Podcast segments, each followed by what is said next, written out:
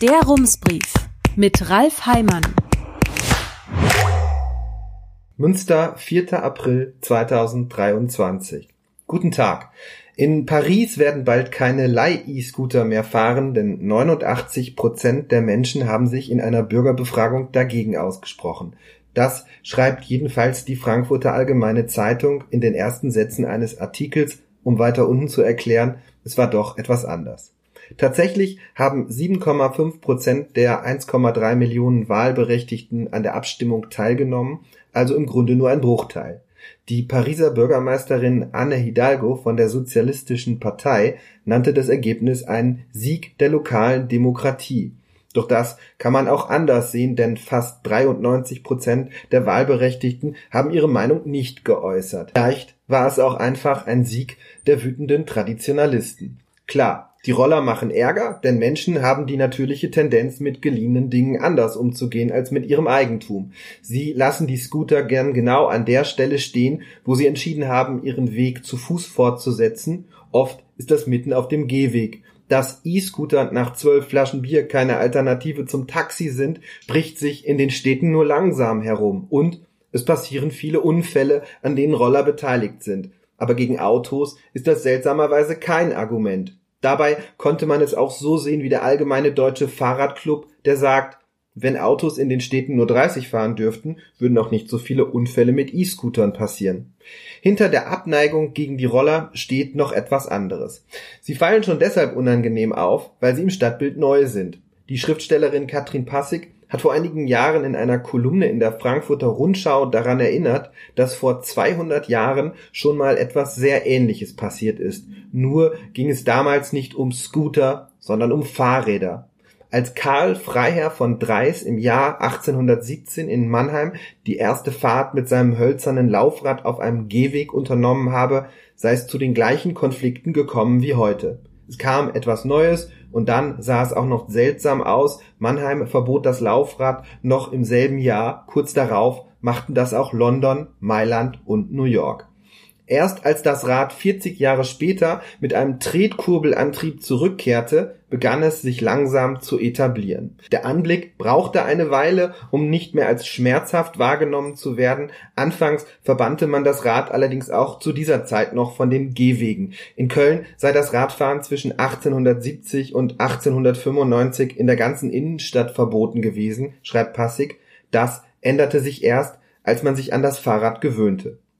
Mit den E-Scootern ist das noch nicht passiert. Unbeliebt sind sie überall, aber Verbote gibt es in Deutschland noch nicht. In Münster hat man anfangs mit einer freiwilligen Selbstverpflichtung versucht, das Problem in den Griff zu bekommen. Das war ungefähr so wirkungsvoll wie fast immer, wenn man versucht, ein Problem mit einer freiwilligen Selbstverpflichtung zu lösen. Jetzt will man etwas Neues probieren. Gestern hat die Stadt eine Karte mit Parkzonen und Sperrflächen vorgestellt, auf denen die E-Scooter ab Ende April stehen oder eben nicht mehr stehen sollen. Und wenn es auf diese Weise auch nicht gelingen sollte, wieder Ordnung auf die Straßen zu bringen, dann müsste man nochmal nachdenken. Sonst endet es irgendwann so wie mit den Autos im Kreuzviertel, wo das Ordnungsamt kapituliert, weil man sich sagt, Jetzt haben die Leute sich so ein Ding angeschafft, dann müssen sie es ja auch irgendwo abstellen. Ein anderes Thema. Der Klimaschutz. Klimaschutz geht nicht von unten. Die Wochenzeitung Die Zeit hat vor ein paar Tagen in ihrer Rubrik Torten der Wahrheit eine Grafik veröffentlicht, über der steht, für den Klimawandel muss sich in Deutschland dringend etwas ändern. Die Tortengrafik besteht aus acht gleich großen Stücken in verschiedenen Farben, deren Bedeutung in einer Legende erklärt ist. Ja, aber nicht das oder das oder das oder das oder das oder das oder das oder das. So ist es überall mit der Klimapolitik alle sind dafür, aber wenn es konkret wird, finden sich doch immer wieder Argumente, die gegen den einzelnen Vorschlag sprechen. Man kennt das aus anderen Zusammenhängen als das Not in my backyard Phänomen. Auf Deutsch heißt das nicht in meinem Hinterhof, nicht auf die eigenen Kosten. Wenn Menschen mit dem Zug fahren, ist das fürs Klima besser, als wenn sie das Auto nehmen, aber wenn Menschen mit dem Zug direkt am eigenen Garten vorbeifahren, dann ist das für die Menschen mit dem Garten schlechter, als wenn diese Leute auf dem Albersloher Weg mit laufendem Motor im Stau stehen. In Gremmendorf erzählen die Plakate einer Bürgerinitiative diese Geschichte. mindestens ein Teil der Menschen dieser Initiative wird für Klimaschutz sein, vielleicht sogar alle, aber wenn die persönlichen Nachteile zu groß werden, kann man es verstehen, wenn Menschen sagen, das dann lieber doch nicht. Und so kommt man zu einem zweiten ökonomischen Problem, wenn Menschen freiwillig auf etwas verzichten, dann machen sie das selten aus Altruismus. Oft verzichten sie, weil sie sich davon für die Zukunft einen Vorteil versprechen. Aber das fällt ihnen schwer. Das nennt sich in der Ökonomie Zeit- oder Gegenwartspräferenz. Im Zweifel hätten sie den Vorteil lieber sofort. Deswegen zwingt der Staat Menschen dazu, fürs Alter vorzusorgen. Dahinter steht die Überzeugung, ohne Zwang würden viele Menschen ihre Kohle schon vorher verprassen, dann müsste der Staat später zahlen, das ginge zu Lasten der Gesellschaft. Klimaschutz ist eine Vorsorge fürs Alter, allerdings eine mit für das Individuum sehr unattraktiven Vertragsbedingungen. Man hat ja noch nicht einmal etwas schriftlich. Bei der Rentenversicherung weiß man, wenn man heute einzahlt, wird man später monatlich Geld bekommen und schon das reicht für viele nicht als Anreiz. Beim Klimaschutz macht es im Grunde keinen Unterschied, ob ein einzelner Mensch klimabewusst lebt oder nicht. Man kann weiterhin zum Einkaufen nach New York fliegen, einen Straßenkreuzer fahren und die Ölheizung täglich auf sieben hochdrehen. Trotzdem wird man profitieren, wenn die anderen Menschen sich ordentlich Mühe geben, den Planeten etwas herunterzukühlen, und das ganz ohne Verzicht und ohne eigenen Beitrag. Das ist in der Ökonomie das Trittbrettfahrerproblem. Es wird unter Umständen sogar so sein, dass der Eindruck entstehen könnte, man habe das ganze Geld und die ganze Mühe umsonst investiert. Hat es wirklich Fluten und Starkregen verhindert, dass die ganze Stadt sich neue Heizungen gegönnt hat? Wird es wirklich Katastrophen verhindern, dass man über Jahre verzichtet hat? Oder wäre das auch so gut gegangen? Das ist das Präventionsparadoxon und das kennen wir aus der Corona-Zeit. Wenn man so will, bedeutet Klimaschutz für den einzelnen Menschen, ich verzichte heute auf ein Auto, auf Fernreisen, aus Vernunft, auf noch mehr Luxus und Lebensqualität, und als Gegenleistung bekomme ich, dass irgendwelche anderen Menschen in Zukunft möglicherweise nicht ganz so sehr unter Hitze und Naturkatastrophen leiden, falls die anderen Länder ebenfalls in ausreichendem Maße mitmachen, was man heute noch nicht weiß, und falls das, was wir planen, tatsächlich funktioniert.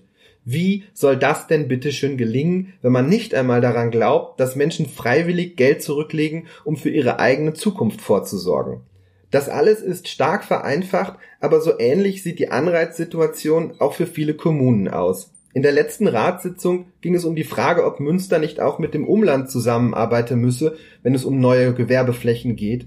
Es kann ja durchaus im Sinne des Klimas sein, wenn eine Firma sich in Greven, La oder Horstmar ansiedelt, weil dort eine passende Fläche frei ist und kein Grundstück versiegelt werden muss aber es ist nicht im Sinne von Münster, denn die Haupteinnahmequelle von Kommunen ist die Gewerbesteuer. Jede neu versiegelte Gewerbefläche, auf die ein umsatzstarkes Unternehmen seinen Firmensitz setzen mag, ist einerseits gut für die Stadt, denn so kommt Geld in die Kasse, gleichzeitig ist es schlecht, Flächen zu versiegeln, denn das führt zu einer ganzen Reihe von Umwelt- und Klimarisiken aber das Geld kommt verlässlich und bald, die Risiken sind diffus und unter Umständen erst später zu spüren. Stichwort Gegenwartspräferenz. Solange die anderen Städte sich Mühe geben, den Flächenverbrauch zu verringern, ist es vielleicht nicht ganz so schlimm, wenn man das Ziel selbst nicht so ganz konsequent verfolgt, Stichwort Trittbrettfahrerproblem. So konnte es passieren, dass die Bundesregierung schon vor sieben Jahren beschlossen hat, den Flächenverbrauch bis 2030 zu halbieren, es aber weiter nicht absehbar ist, dass das auch nur ansatzweise gelingen könnte. Es ist ein Anreizproblem. Wenn man möchte, dass sich nichts ändert, dann schiebt man die Verantwortung am besten auf die Ebene ganz unten, auf die der Kommunen und auf die der Menschen. Sollen die Menschen doch weniger fliegen, sollen sie doch ihre Autos abschaffen, sollen die Kommunen doch auf Wachstum verzichten. Diese Anreizprobleme sind in der Klimapolitik ganz besonders verhängnisvoll, denn die Kosten für Einzelne sind enorm hoch, aber Erträge werden die Bemühungen nur dann abwerfen, wenn eine große Mehrheit mitmacht. Aber macht sie das? Man weiß es nicht. Das ist das sogenannte Gefangenendilemma. Im besten Fall tun alle ihr Möglichstes. Dann ist der Ertrag zwar nicht sicher, aber im Vergleich zu allen anderen Varianten am wahrscheinlichsten. Im schlechtesten Fall bleibt man alleine mit seinen Klimaschutzbemühungen, dem Verzicht und am Ende bringt es doch gar nichts. Alles hängt davon ab, wie sehr Menschen an die Bemühungen der anderen und an den Erfolg glauben. Wenn dieser Glauben fehlt, sparen sie sich die Mühe lieber ganz. Das alles ist in der Kombination fatal. Müssen die Menschen auf der Ebene unten das Problem lösen, hängt es von so vielen einzelnen Personen ohne große Anreize ab, dass die Wahrscheinlichkeit eines Scheiterns enorm ist. Und genau das macht sie noch größer. Um Menschen also dazu zu bringen, sich selbst zu beteiligen, muss zuallererst der Glaube daran entstehen, dass das alles auch irgendwie klappen könnte. Und das bedeutet, man braucht die richtigen Anreize, realistische Ziele und ehrliche Aussagen darüber, wie das alles zu schaffen ist. Am wichtigsten sind die Anreize, denn man kann natürlich darauf vertrauen, dass die Menschen schon zur Vernunft kommen und klimabewusst leben, aber es deutet nicht viel darauf hin, dass das in den gegenwärtigen Anreizstrukturen passieren wird. Damit die Klimaziele im Verkehrssektor erreicht werden, muss die Zahl der Autos in den Städten massiv sinken, aber in Münster gelingt es nicht einmal zu verhindern, dass sie steigt. Den Menschen kann man das nicht übel nehmen, sie machen nur das, was für sie selbst am sinnvollsten ist. Klimaschutz darf nicht vom guten Willen abhängen. Die Anreize müssen so ausgestaltet sein, dass es für Menschen, die nicht zwingend ein Auto brauchen, am sinnvollsten ist, keines zu haben. Und hier beginnt dann die Diskussion über den Status quo. Die einen sagen, wir müssen aufhören, die Autos zu subventionieren, Autofahren muss so teuer sein, wie es tatsächlich ist, und zu den Kosten gehören auch die, die zwar von Autos ausgehen, die aber niemand in Rechnung stellt. In der Ökonomie sind das die sogenannten externen Kosten. Kosten, die Einzelne verursachen, die aber die Allgemeinheit trägt. Die anderen sagen, das ist ein Feldzug gegen das Auto. Sie würden nicht unterschreiben, dass man dem Auto die Privilegien nimmt. Sie würden sagen, man versucht, das Auto zu benachteiligen. Das ist ein Verteilungskampf, der an allen möglichen Fronten geführt wird, wenn es um Klimaschutz geht. In der Konzeptstudie zum Ziel Münster bis zum Jahr 2030 klimaneutral zu machen steht, Schaut man auf die aktuellen wissenschaftlichen Erkenntnisse und Prognosen zum fortschreitenden Klimawandel, wird deutlich, dass die heutige Gesellschaft auf den Kosten zukünftiger Generationen lebt. Daraus kann man nur einen Schluss ziehen, die heutige Gesellschaft muss einen Gang zurückschalten, vielleicht sogar zwei. Im Fazit des Verwaltungspapiers wird das Bild noch etwas deutlicher. Dort ist die Rede von einem enormen Kraftakt für alle Beteiligten, wenn man sich dem Ziel Klimaneutralität im Jahr 2030 auch nur nähern wolle. Und dort geht es nicht nur um höhere Kosten für Parkplätze hier oder da, sondern um grundlegende gesellschaftliche und politische Systemumbrüche in allen Bereichen, und zwar umgehend.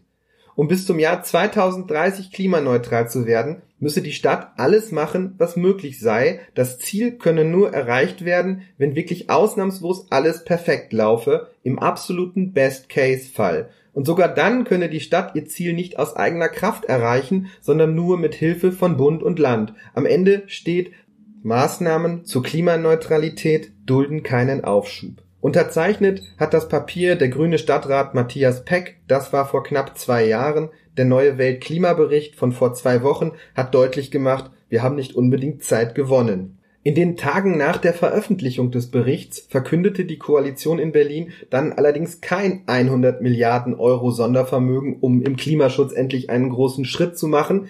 Sie verabschiedete sich von den sogenannten Sektorenzielen und weichte die Klimaschutzziele damit sogar etwas auf. Das bedeutet, bislang stand im Klimaschutzgesetz sehr genau, in welchem Sektor wie viel CO2 gespart werden muss, zum Beispiel also im Verkehr. Es galt, werden die Ziele verfehlt, muss der betroffene Sektor nachbessern. Offiziell gibt es die Ziele immer noch, tatsächlich spielen sie aber keine große Rolle mehr. Das alles deutet nicht darauf hin, dass man es der Gesellschaft zumuten möchte, einen Gang zurückschalten, schon gar nicht auf den Autobahnen. Die von der SPD ausgebremste Klimapolitik in Berlin ist auch in Münster ein Problem, denn aus eigener Kraft kann die Stadt nur auf etwa die Hälfte der CO2-Emissionen Einfluss nehmen. Die andere Hälfte ist von der Politik in Düsseldorf und Berlin abhängig. Oberbürgermeister Markus Lewe hat schon vor knapp zwei Jahren angekündigt, dass Münster mit sechs weiteren Städten an einem Modellversuch teilnehmen will, um in der Innenstadt flächendeckend Tempo 30 einzuführen. Dazu müsste die Bundesregierung die Straßenverkehrsordnung ändern, aber will der FDP-Verkehrsminister das überhaupt? Wenn in Berlin nichts passiert, wird die Stadt mit ihren ambitionierten Klimazielen baden gehen und sehr wahrscheinlich käme sie auch sonst bis zum Jahr 2030 kaum in die Nähe dieser Ziele. In Berlins Stadtpolitik ist gerade der Versuch gescheitert, das Ziel Klimaneutralität vom Jahr 2045 auf das Jahr 2030 vorzuziehen. Man hatte zwar eine knappe Mehrheit, aber das Vorhaben scheiterte an der geringen Beteiligung. Einer der Gründe für die vielen Nein-Stimmen war, dass viele Menschen das Ziel für nicht realistisch halten. Die Konzeptstudie zu Klimaneutralität in Münster geht ebenfalls davon aus. In ihr steht, dass es bis zum Jahr 2037 klappen könnte. Auch das nennt sie noch ambitioniert. Aber warum hält man trotzdem an dem unrealistischen Ziel fest? Zu einem gewissen Teil geht es hier einfach um Imagepflege. Münster soll ganz vorne mitschwimmen. Das stand von Anfang an fest. Wie realistisch das Ziel war, war dabei nicht so wichtig. Die Europäische Union will bis zum Jahr 2050 klimaneutral sein, Deutschland bis zum Jahr 2045, Münster bis 2030. Das war ein Signal. Das jetzt nach hinten zu schieben, wäre in mehrfacher Hinsicht ein anderes Signal. Es würde bedeuten, wir haben es nicht geschafft und es würde bedeuten, wir haben jetzt doch mehr Zeit. Beide Signale möchte man nicht senden. So muss die Stadt mit einem anderen Problem umgehen, weil die Kipppunkte beim Klimawandel eine wichtige Rolle spielen, kommt irgendwann der Tag, an dem die Entwicklung unumkehrbar ist, an dem es zu spät sein wird für Korrekturen. So entsteht der falsche Eindruck, dass wir entweder das Ziel erreichen oder wir uns die Mühe auch sparen können. Das aber ist nicht so. Matthias Garschagen, Mitautor des Weltklimaberichts, hat in der vergangenen Woche gesagt, jedes Zehntel Grad Erwärmung macht einen riesigen Unterschied in der Frage, mit welchen Risiken wir es zu tun bekommen. Daher gilt das, was auch in der Konzeptstudie steht, sinngemäß, Münster muss all das machen, was möglich ist. Doch damit sind wir wieder bei den Anreizstrukturen, der Gegenwartspräferenz und dem Trittbrettfahrerproblem. Um wirklich einen Schritt nach vorne zu kommen, bräuchte es eine Allianz aus allen Parteien, die wie beim Preußenstadion oder beim Musikcampus zusammen etwas Großes beschließt. Aber noch gibt es nicht einmal eine Übereinkunft darüber, wie wichtig Klimaschutz ist, auf wie viel Geld und Komfort wir heute zu verzichten bereit sind, wie viel Gänge wir zurückschalten müssen. So ergibt sich ein Ungleichgewicht aus dem superambitionierten Ziel im Jahr 2030 klimaneutral zu sein und den parteipolitischen Streitereien über Einzelmaßnahmen. Die Debatte über das 29-Euro-Ticket war dafür ein schönes Beispiel. Die Koalition aus Grünen, SPD und Volt hat Geld im Haushalt für das Ticket bereitgestellt. Sie hat einen sogenannten Haushaltsbegleitantrag gestellt. Die Verwaltung hat einen Vorschlag gemacht, den der Oberbürgermeister nach unseren Informationen nicht unterzeichnen wollte. Damit verschwand der Vorschlag wieder in der Schublade. Die Koalition stellte selbst einen Antrag im Rat, um das Ticket doch noch möglich zu machen. Die Stadtwerke waren nach unseren Informationen mit dem Ticket einverstanden. Der Oberbürgermeister stimmte wie auch die CDU im Rat dagegen. Warum? Auf Nachfrage schreibt das Kommunikationsamt Lebe bezweifle, dass die erheblichen Mittel, die für das 29-Euro-Ticket aufgewendet werden müssen, an dieser Stelle die bestmögliche Wirkung entfalten. Aus seiner Sicht habe neben der preislichen Gestaltung auch die Verbesserung der Qualität des öffentlichen Personennahverkehrs oberste Priorität. Es müsse zum Beispiel das Angebot ausgebaut und die Pünktlichkeit von Bussen und Bahnen nachhaltig verbessert werden, damit mehr Menschen diese umweltfreundliche Alternative nutzen. Außerdem sei Lewe der Meinung, das 29-Euro-Ticket sollte nicht als Insellösung für Münster geplant werden. Auch die Koalition hat hier einen Fehler gemacht. Sie hat in Aussicht gestellt, dass das 29-Euro-Ticket vielleicht nicht nur für Münster gelten könnte, sondern für die ganze Region. Daraus wurde nichts, denn mit den überwiegend schwarzen Landräten hatte man das gar nicht abgesprochen. Denen war das Ticket zum einen zu teuer, wo doch bald auch das 49-Euro-Ticket kommt, für das sie nichts zahlen müssen, und warum sollten sie einem Projekt des linken Bündnisses zum Erfolg verhelfen, das man in Münster schon vorher als eigenen politischen Erfolg verkauft hatte. Kurzum, es scheiterte am Klein-Klein. Ja, aber das nicht oder das oder das. Das Ticket macht den öffentlichen Personennahverkehr in der Stadt etwas günstiger, aber das Problem wird schon in einem kleinen Detail deutlich. Man kann es nur für ein ganzes Jahr buchen, damit die Stadtwerke finanziell planen können. Es ist alles knapp bemessen. Die Kommunen müssen das wieder selbst lösen auf unterster Ebene. Wie sollen Städte das schaffen, die nicht so wohlhabend sind wie Münster? Wenn Mobilitätswende und Klimaschutz wirklich gelingen sollen, dann gilt auch hier, die Voraussetzung darf nicht guter Wille sein und auch nicht ausreichend Luft im Haushalt. Schon deshalb nicht, weil niemand an das Gelingen glaubt, wenn alle Kommunen separat vor sich hin wursteln. Wenn Klimaschutz wichtig sein soll, dann müssen alle Kommunen im gleichen Maße dazu in der Lage sein und das bedeutet, Bund und Land müssen die Städte und Gemeinden dazu in die Lage versetzen. Sie müssen ihnen Geld geben. Vielleicht braucht man dann auch für das Klima ein 100 Milliarden Euro Sondervermögen und möglicherweise wird das nicht einmal ausreichen. Um das in Erwägung zu ziehen, braucht es aber erst einmal die geschlossene Überzeugung, dass es nicht anders geht.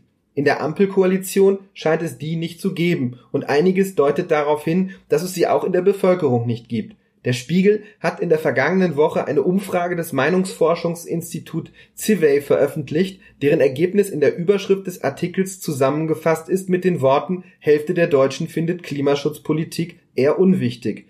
Und das könnte mit einem Phänomen zu tun haben, das in der Psychologie als Normalcy Bias bekannt ist. Menschen neigen dazu, Bedrohungen und Warnungen herunterzuspielen. Sehr eindrucksvoll zu sehen ist das in diesem Video. Ein Mann warnt in Indonesien Menschen vor einem herannahenden Tsunami, allerdings weitgehend ohne Erfolg. Zum Abschluss aber vielleicht doch noch etwas Gutes. Man kann etwas gegen diesen Effekt tun. Man kann ihn sich zum Beispiel bewusst machen. Herzliche Grüße, Ralf Heimann. Rums. Neuer Journalismus für Münster. Jetzt abonnieren. Rums.ms